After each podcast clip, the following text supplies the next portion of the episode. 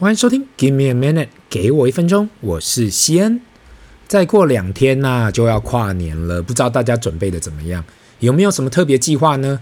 很难想象哦，二零二三年就这样过去。我感觉今年真的过得很快，不知道是否是因为疫情结束后啊，一整个大开放，那大家就变得比较没有那么担忧嘛？还是因为我年纪到了，时间就是越来越快？上一次哦，跟我们家弟弟聊到哦，他跟我讲说。诶，感觉他上小学后啊，他自己也觉得时间越过越快了。明明时间就是一样的，每天二十四小时。那他想到他去上幼儿园的时候啊，一大早我把他放下去，进到幼儿园里头，他觉得他要等好久好久才下课。那现在上小学后啊，感觉他一早一大早去了，没多久就吃中餐了，再没多久就下课了。那这让我想起哦，诶。好像每个人都是这样嘛。随着我们年纪越来越大，时间好像变得越来越快。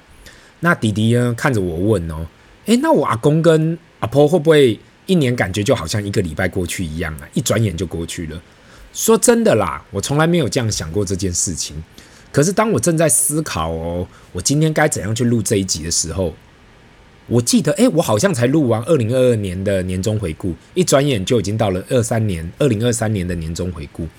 那我后我到后台去看嘛，那今年制作了一百二十六集，每一集平均十三分钟，代表着单单今年这个 podcast 啊，给我一分钟这个 podcast 就录了一千六百三十八分钟的节目。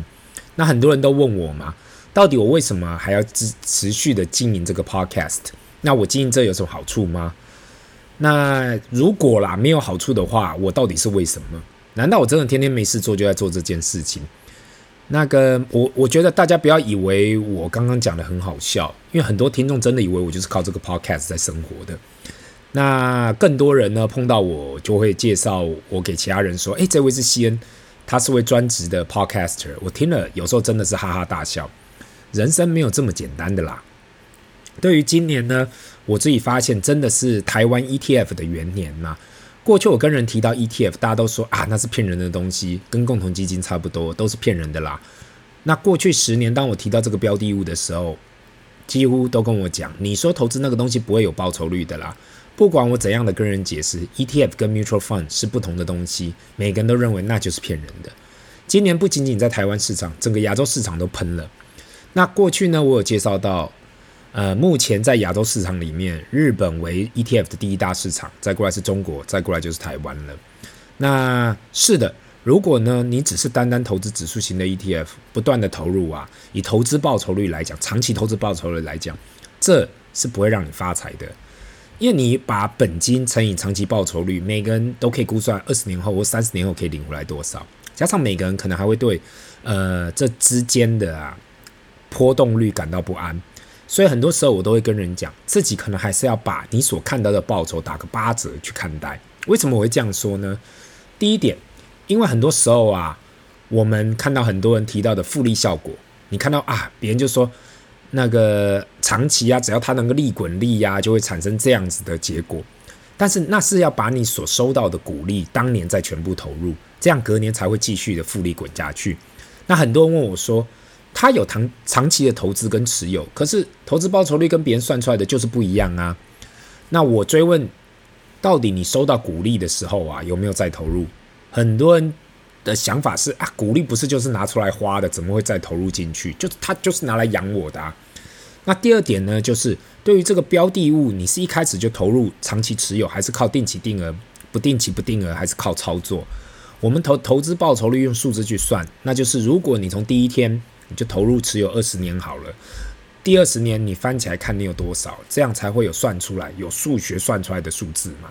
很多人在这二十年，有些人觉得高了，他就获利了结，或是大盘往下杀，他也想要停损，或是停止定期定额，还是不定期不定额，使得最后报酬率肯定就跟你长期持有的有所落差。那其实呢，这也是人之常情，特别是现在的手机那么方便呐、按一下你就知道今天持有的。你是涨还是跌？另外，交易成本又低又迅速。如果你说要打给营业员来交易，你可能还会想一想啊，其实这有点麻烦，因为我还要跟我的营业员联络，叫他卖出要卖多少。但现在拿手机拿起来，随手按一按呢，比开启电脑还要快。你买了跟卖了，就是一瞬间的事。那因此呢，为什么会有很多华人会觉得投入不动产比较实在？那我请你好好的想一想，如果你投入不动产呐、一方面波动率实在低很多，我相信这个每一个人都同意；另外一方面，交易成本也很高，速度也比较慢。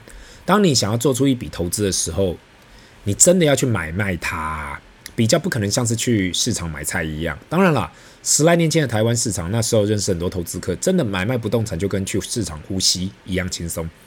但是时代不同了，过去那种可以杠上加杠，再用人头，没有房地合一税，没有实价登录的时代过去了。现在当然还是认识很多投资客，运用不同的方法在房地产市场上获利。那我相信这又会是另外一个故事来去分享的。回归到今年给我一分钟的回顾，我自己有去后台看到底这一百二十六集里面前三收听率的集数啊，分别是哪些？一是。最多人收听是一个叫 Episode 二一六 Stocks for the Long Run 长线获利之道。第二是 Episode 二一七，刚好下一集莫忘中小型股零零零五一零零七三三零九三六，以及 Episode 二一对慢拆分改。对于长线获利之道这集啊，我一直在想，是因为他这本书卖得很好吗？所以有很多人想要去寻找，看谁有在分享。那我看到数这这最后的数据啊，这一集在发布一个月后，下载人数越来越多，越来越多，越来越多。所以我就想，可能是因为呃一开始有些人收听，后来越来越多人搜寻，一直在搜寻这个《长线获利之道》这本书，所以使得、呃、想出现了一个很长尾的效应，就是后来越来越多人在收听。如果还没听过这一集的听众，很欢迎大家回去听听看。这是 Episode 二一六。那对于莫忘中小型股这一集呢，我自己想应该在台股里面呢，中小型股在今年还是一枝独秀嘛。表现比大型股还要来得漂亮，很多投资者在寻找中小型股的标的物呢，特别是中小型股的投资风险也特别高，绝大部分投资者想要透过 ETF 的方式来铺险，那这一点也是我在这一集有提到，绝对是一个可以尝试的方法，特别是如果你搭配呀零零五零跟或是六二零八来跟这些中小型股的 ETF，绝对是一个呃可以看起来像是一个全指数的，就是台股全指数的配置方式，那那对于。对慢拆分改这一集呢，一路跳到今年的第三名，我其实吓了一大跳，因为毕竟呢，我自己会去研究这个方法，单单只是因为小朋友的钢琴老师提到嘛，他们应该要怎样在弹琴上面进步。当我自己开始研究这个观念的时候，我发现，哎，这个对慢拆分改啊，这五个步骤啊，其实跟任何做任何事情都有所帮助。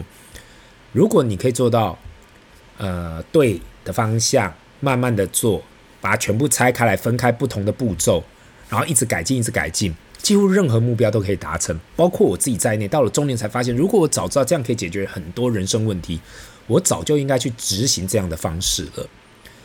那既然这个 podcast 聊的是经营跟投资，最后还是要聊一聊到底过去一年投资绩效是怎么样。那我相信，在二零二三年有在投资的听众，每个人应该是都笑嘻嘻的吧？讲难听一点，我有时候就是跟我老婆讲。诶，最近这一两个月好像就是那种睡饱数钱一样。如果你从年初单纯持有指数 ETF，台股都有二十三 percent 以上的报酬率。我讲的单纯只是指数哦，你完全没有做任何事情。那如果你是持有美国指数的标的物，S&P 五百动辄二十五 percent 以上，NASDAQ 青菜都有五十 percent 以上。那另外呢，台湾出现了高股息 ETF 热潮，老字号的零零五六啊，随便都喷了四六 percent，还没有含配息。另外，像是零零八七八也有三四 percent 的涨幅。单单看到这些数字，应该至少都反映了今年市场有多热。那过了今天呢，大家应该都有个长周末。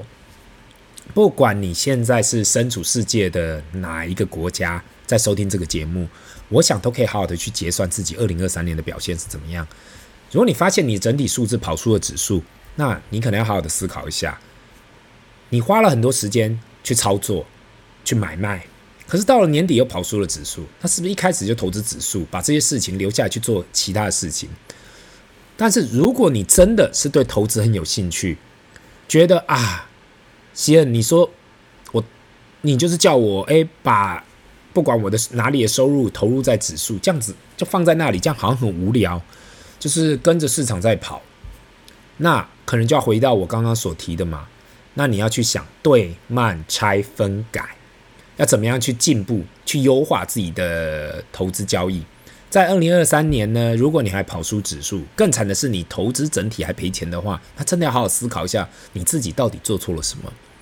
对于明年，我自己的看法很单纯，那就是如果美国明年真的开始降息后，亚洲这边更不可能升息，大家会解除任何的利息压力，也代表着另外一波的宽限会出现。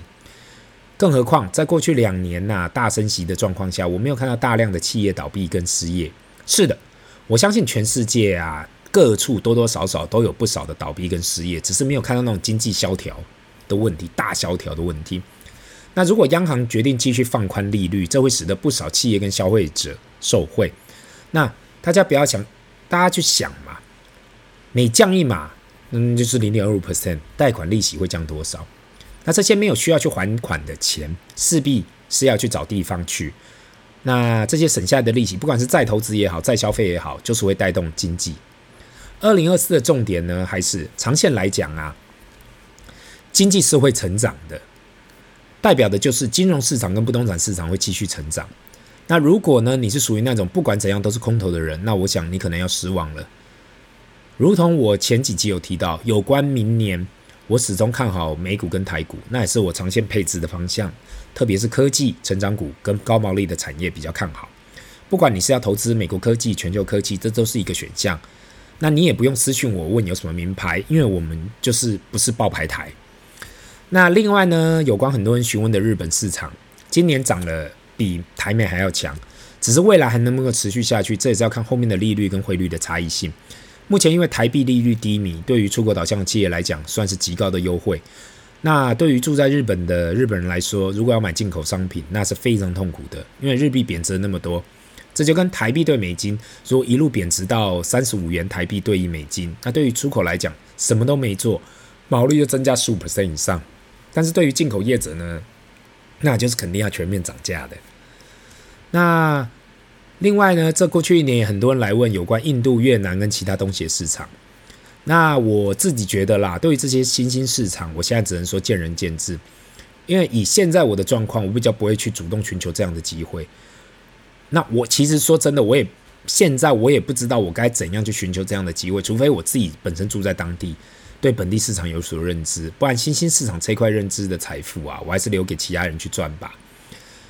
那另外呢，有关中国市场。如果大家长期有听这个 podcast 的人就知道，我在还没有做这个 podcast 以前呐、就已经从中国市场出场了。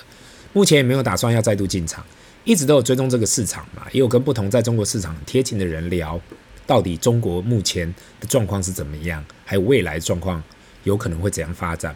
至少在二零二四年，我还没有太多想法想要再进场中国市场。